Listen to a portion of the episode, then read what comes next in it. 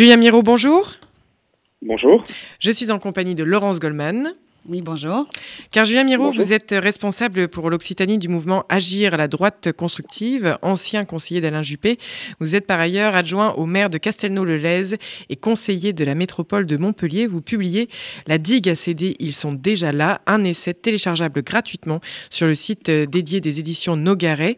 Julien Miro, dans, cette, dans cet essai, vous alertez sur la force et la présence de l'extrême droite en France et avant tout dans votre département de l'Hérault. L'Hérault, par exemple, aux dernières élections européennes, l'extrême droite est passée de 32 000 voix en 2004 à 116 000 en 2019. C'est donc euh, un département en passe peut-être d'être conquis. C'est votre constat, Julien Miro?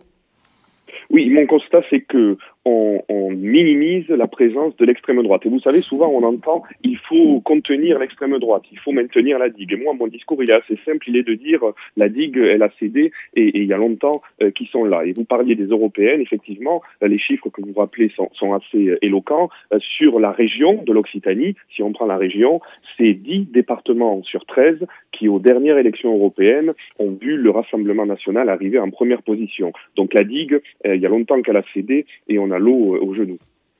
Laurence Goldman. Oui, Julien Miro, vous dites dans votre livre que l'extrême droite enchaîne les succès dans une indifférence générale. Comment, comment vous expliquez cette cécité? Euh, Est-ce que c'est une acceptation de la situation, hein, de, de, de, de, de ce glissement progressif de l'électorat vers l'extrême droite, ou est-ce que c'est un déni de réalité? C'est un peu des deux. C'est surtout euh, l'analyse la, euh, politique et l'analyse, et je, me compte dedans en tant qu'élu, et même l'analyse même journalistique, consiste à ne considérer les succès de l'extrême droite que lorsqu'elle emporte euh, des bastions, c'est-à-dire que lorsqu'elle elle parvient à récupérer des, des, mairies, des départements, des régions, sans se préoccuper euh, de la progression exponentielle. Et on le voit euh, sur des élections locales, mais on le voit aussi sur des élections nationales. On parlait de chiffres tout à l'heure. Un chiffre sur une élection que le Front National n'a jamais euh, gagné, mais sur laquelle son, sa, sa, progression est exponentielle, c'est la présidentielle. Jean-Marie Le Pen en 74, il fait un peu plus de 100 000 voix euh, la présidentielle. Marine Le Pen en 2017, elle fait un peu plus de 10 millions de voix. Voilà ce que c'est une progression exponentielle qui indiffère un peu les uns et les autres. Pourquoi? Parce que on n'a pas, euh, le RN n'a pas emporté la victoire. Moi, mon cri d'alerte, il est de dire euh, ne nous réveillons pas trop tard, ne nous réveillons pas une fois que les villes, euh, les départements, les régions, voire le pays aura basculé. Alors, vous, vous décrivez très précisément la situation dans l'Hérault, qui, qui, est votre département. En quoi euh, ce qui se passe aujourd'hui dans l'Hérault est emblématique de ce que vous dénoncez, cette installation donc insidieuse de l'extrême droite dans le paysage politique français? Ce qui fait de l'Hérault un département euh, qui, est, un exemple malheureusement parlant, c'est euh, la présence de Robert Ménard. Robert Ménard a emporté euh, la ville en 2014 et la ville de Béziers et euh, aux dernières élections municipales, il a emporté et la ville et l'agglomération. Donc, on voit qu'il y a une, une, une progression et au-delà d'une conquête des, des terrains, euh, des, des, des, circonscriptions, des cantons, il y a une conquête des esprits. Et je pense qu'il faut analyser ce que ce qu'est en train de faire Robert Ménard à Béziers et dans l'agglomération et euh, commencer à se poser des questions au niveau national. Et quand on voit euh, Louis Alliot à Perpignan, en réalité, il applique cette même, cette même démarche qu'a pu appliquer euh, Robert Ménard à Béziers. Justement, vous dites que Robert Ménard, c'est l'histoire d'une méthode qui lui a permis de, conquérir la, la, ville de Béziers et qui, dont s'est inspiré également Louis Alliot à Perpignan. Est-ce que vous pouvez nous décrire précisément ce qu'est cette méthode de l'extrême droite? La méthode de l'extrême droite, on la, on la, on la, on la connaît. On est, je crois qu'on est assez fort sur les, constats, disons. Euh, la méthode de l'extrême droite, c'est d'arriver à pas feutrer, à pas masquer, euh, c'est de présenter des candidats qui ont un discours d'extrême droite et qui ont tout le fond de l'extrême droite, mais qui ont euh, la forme, euh, qui sur la forme s'en détachent en disant voilà, moi je je n'ai pas cherché le soutien, je suis pas le candidat de l'extrême droite. Et puis après, c'est des candidats comme Robert Ménard qui appliquent une, une, une, politique qui est très populiste, très démagogique, très qui a un filtre d'analyse qui est essentiellement basé sur la sur la religion pour tous les sujets et qui en gros adopte les discours les simpliste sur des situations qui sont complexes. Et finalement, aujourd'hui, il faut qu'on arrive à sortir du constat, c'est-à-dire que on est dans une situation où on le voit avec la crise qu'on traverse, les, solutions ne sont pas manichéennes, ce n'est pas facile de tenir un discours. Or, l'extrême droite, avec ses discours simplistes, arrive à, à à, capter l'attention, là où les, modérés, les, disons les, démocrates, eux n'arrivent plus puisqu'ils essaient d'expliquer les situations telles qu'elles sont et, et, malheureusement les situations sont complexes. Et donc il faut qu'on arrive à changer le discours euh, pour, euh, euh, sans être simpliste, être au minimum entendu. Ah, on va venir à Julien Miro aux, aux, solutions que vous préconisez pour affronter efficacement l'extrême droite. Mais un mot sur les électeurs qui sont ceux du Rassemblement national. Vous dites qu'ils ne sont pas coupables mais victimes. Est-ce que c'est pas un peu facile de leur enlever toute responsabilité Finalement, vous dites que c'est la faute des politiques. C'est une faute qui est, partagée. Ce que je veux dire, c'est que euh, autant euh, on parlait des chiffres de, de, de, de, Le Pen père et Le Pen fille. Autant on pouvait estimer que euh, à l'époque le, le, le, portrait robot de l'électeur RN était assez simple quand vous avez qu'une frange qui vote à l'extrême droite. Quand vous avez 10 millions de Français euh, qui votent Marine Le Pen à un second tour de présidentiel, le portrait robot n'est pas un premier tour présidentiel, le portrait robot n'est pas n'est pas exactement le même. Moi, je crois que chacun a sa part de responsabilité, mais que la il y a ici il y a une marge, une frange euh, d'électeurs RN qui est plutôt euh, euh, radicalisée, qui est, qui est antisémite, qui est xénophobe, qui est raciste ouvertement. Je pense qu'il y a toute une partie qui finalement a pour portrait robot non pas une catégorie sociale, c'est pas une question de dire est-ce que c'est des ouvriers, est-ce que c'est des cadres, est-ce que c'est des professeurs, mais je crois que c'est plutôt une, un état d'esprit. Et moi, ce que j'ai voulu dire, et c'est ce que je dis dans la pique que vous citez, c'est que ils sont plus fâchés que fachos en réalité, et que le, le, le Rassemblement national euh, un, euh, euh, je un exacerbeur de, colère en réalité. Et que l'enjeu pour les modérés, c'est justement d'apaiser et de faire retomber cette, cette colère. qui sont ces 10 millions de Français qui votent ou qui sont tentés par un vote Rassemblement national aujourd'hui? D'où viennent-ils? Ce sont des déçus plutôt de la droite, de la gauche? Moi, je crois que c'est des, des, déçus des partis euh, traditionnels euh, qui les ont euh, abandonnés, que ce soit la gauche avec les ouvriers et disons la droite qui a peut-être laissé de l'espace sur la valeur travail et sur les questions d'autorité. Mais je vous dis, au final, on ne peut plus avoir un portrait robot de l'électeur d'extrême droite, comme on a pu avoir à l'époque, qui était de dire finalement l'électeur d'extrême droite, c'est plutôt quelqu'un de, euh, pardonnez-moi l'expression, mais de, de, de, nier ou d'inculte ou qui, qui, ne réfléchit pas trop. C'est faux. Aujourd'hui, on voit bien que vous avez des, des, professeurs qui votent extrême droite, vous avez des cadres, vous avez ça, des hommes, des femmes. Le vote, le profil, le portrait robot ne peut plus s'établir comme ça. Alors oui, ce sont des déçus, mais moi je suis persuadé que ce sont d'abord euh, des gens en colère, en colère contre le gouvernement, en colère contre les corps intermédiaires, en colère contre euh, le voisin, en colère contre l'étranger c'est ces colères qui euh, font le fond de commerce de l'extrême droite aujourd'hui. Oui, Julien Miro, la question qui se pose en vous, écoutant, et notamment par rapport aux solutions qui peuvent, être, qui peuvent être proposées sur ce terrain de la lutte contre cette euh, extension euh, de la force de l'extrême droite, c'est aussi la, question, vous parlez d'une digue qui aurait cédé.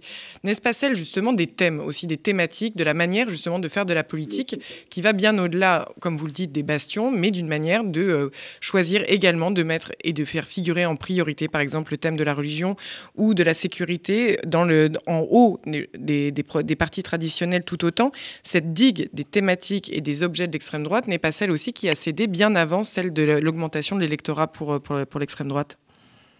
Si, les, les, les, les thématiques qui sont poussées, que ce soit par les politiques ou même par, on le voit dans les, dans les émissions, on voit dans les émissions que les thématiques qui sont poussées sont souvent des thématiques sur lesquelles, en tout cas, l'extrême droite euh, se sent et d'autres en profitent, se sent à l'aise et d'autres et d'autres en profitent. D'ailleurs, c'est un livre qui dit la digue a cédé. Moi, je parle du mon département sur l'extrême droite, mais on pourrait aussi l'appliquer euh, à, à l'extrême gauche. C'est finalement sur les extrêmes d'ailleurs de tout genre qu'on peut dire que la que la que la que la que la digue a cédé. Euh, les thématiques euh, sont des thématiques qui sont porteuses pour l'extrême droite, et puis on a assisté depuis quelques années euh, à une banalisation de l'expression de l'extrême droite, où en réalité on invite un peu l'extrême droite un peu sur tous les plateaux, on les met un peu dans tous les débats, sous couvert d'expression démocratique, finalement, les idées s'infusent. Et j'ai l'impression que dans ce traitement que l'on a de l'extrême droite, en tout cas, euh, je ne sais pas s'il profite, euh, euh, profite à la démocratie et à la liberté d'expression, mais en tout cas, je sais qu'il profite à leurs résultats électoraux. Et, ça, il y a peut-être une question globale à se poser sur la manière que l'on a de les, de les, aussi de les, de les faire s'exprimer.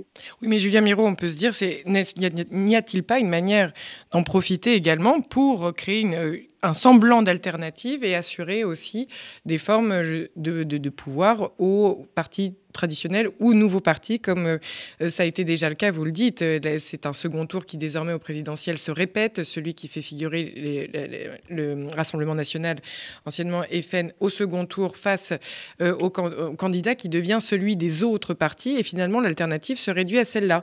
Il y a ce que vous décrivez peut-être comme les démocrates, les modérés face à l'extrême droite. Et quelque part, c'est profitable peut-être comme partage de l'équilibre politique? C'est peut-être profitable, mais encore faut-il que les partis traditionnels aient en tête de la montée euh, de l'extrême droite et d'une montée euh, euh, inquiétante. Et moi, ce que je, ce que je constate, c'est que la plupart des élections à un tour seraient remportées par, par l'extrême droite aujourd'hui. on voit sur les européennes. On peut se poser aussi la question sur les présidentielles. On n'est quand même pas loin.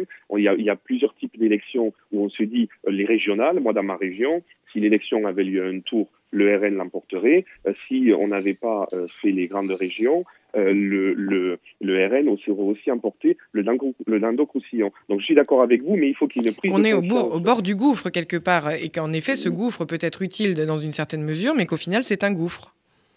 C'est un gouffre et il faut se réveiller avant qu'il gagne des, des, des, bastions. Parce que je peux vous dire que dans l'Hérault, euh, Robert Ménard a gagné la mairie, Robert Ménard maintenant a gagné l'aglo. Euh, je, je, je, je suis euh, euh, combattant, mais disons que ça va être difficile de le, de le, de le, de le, de le, de, le pousser hors de, hors de, hors, de Béziers. Donc euh, il faut, il faut pas se réveiller trop tard. Et sur certains lieux, je pense qu'on est en train de se réveiller, de se réveiller trop tard avec des subterfuges comme les grandes régions, où je vous dis, dans ma région, eh ce qu'on a fait, c'est que comme il y avait un risque avec le languedoc que le Languedoc-Roussillon bascule, eh bien on l'a attelé euh, avec le Midi-Pyrénées, et là on a repoussé peut-être la menace de euh, deux élections, ou une, ou peut-être pas du tout. Voilà. Oui, parmi les pistes de réflexion que, vous proposez euh, pour euh, lutter contre cette montée de l'extrême droite, il y a euh, le rétablissement de l'autorité. Vous dites que la demande d'autorité est un enjeu majeur aujourd'hui en France, mais dans le même temps, Julien Miron, on l'a vu hein, ces derniers mois et ces dernières années, il y a dans le pays une forme de rejet des forces de l'ordre. Donc comment composer avec ces deux, ces deux aspects du, du, sujet, cette demande d'autorité d'un côté et ce rejet des forces de l'ordre de l'autre? Alors, moi je crois que tout l'enjeu, et on en parlait tout à l'heure, des modérés, c'est de rester modéré, mais de ne pas être mou. Et jusqu'à aujourd'hui, on a, les modérés, ils ont toujours eu tendance à être identifiés comme mou. Et l'un des euh, euh, leviers, c'est justement d'être ferme sur les questions euh, d'autorité. Sur l'idée de dire on veut, on a un rejet de, de, de, des forces de l'ordre et en même temps un besoin d'autorité, moi je crois que finalement le rejet des forces de l'ordre, il est faible, il est par une frange assez marginale et que dans son ensemble, les, Français sont quand même à la recherche de rétablir l'autorité, pas pour rétablir l'autorité, mais pour avoir des comportements euh, justes. On a euh, vécu tous le, le, les épisodes des, des Gilets jaunes, il faut avoir un peu de bon sens. Beaucoup ne comprenaient pas pourquoi euh, un, manifestant pouvait euh, briser une vitrine le samedi, être en garde à vue le dimanche et revenir le samedi d'après. Et je crois qu'il faut qu'on agisse sur le réel, sur ces petites choses qui font qu'à la fin, on, on a l'impression que les gouvernances n'ont plus de bon sens et que finalement, ceux qui semblent avoir le plus de bon sens, c'est les extrêmes. Et je pense qu'il faut qu'on arrive à sortir de là et que ça passe par une autorité euh, euh, euh forte. Et c'est sur des questions qui peuvent toucher, par exemple, moi je crois qu'il faut comprendre que la justice a un temps de passage qui est plus long que ce que les Français attendent. Donc il faut agir, moi c'est ce que je propose dans le livre, sur ces histoires par exemple de dégradation. Il faut non pas s'obstiner dans des gardes à vue ou des ou des ou des ou des ou des, ou des euh, emprisonnements. Il faut aller sur les amendes. Et moi, je suis pour que l'on adresse des amendes aux manifestants et qu'en plus de les adresser, s'ils sont insolvables, qu'on les fasse payer aux ascendants ou aux descendants. Moi, je crois qu'il faut qu'on arrive à muscler notre jeu. Et je, moi, je suis un modéré, mais je veux être modéré, mais pas mou. Et je pense qu'on peut avoir ce discours sans basculer dans un populisme ou dans euh, l'extrême. Et c'est ça l'enjeu, c'est d'arriver à parler d'autorité sans être taxé euh, euh, d'extrême droite ou de populisme ou en tout cas à, vous entendre, Julien, Julien Miro, Miro c'était une manière de, de, nous rappeler que effectivement cet ancrage local, qu'il soit celui de l'extrême droite, n'empêche pas effectivement des partis euh, dits modérés euh, de, de, travailler également à, cette, à, cette, à ce quotidien, à cette manière effectivement d'affirmer, de créer des repères dans la vie de tous les jours. Merci d'avoir été avec nous sur cette antenne euh, ce matin. C'est la digue à CD, ils sont déjà là, je le rappelle, c'est votre essai, Nogaré Édition. C'est un essai qui est téléchargeable gratuitement et qui est donc recommandé pour une lecture et une compréhension de ces phénomènes de ce phénomène qui n'en est pas, qui n'a rien d'exceptionnel. Donc la montée de l'extrême droite dans le département de l'Hérault, mais pas seulement. Julien Miro, merci d'avoir été avec nous sur RCJ.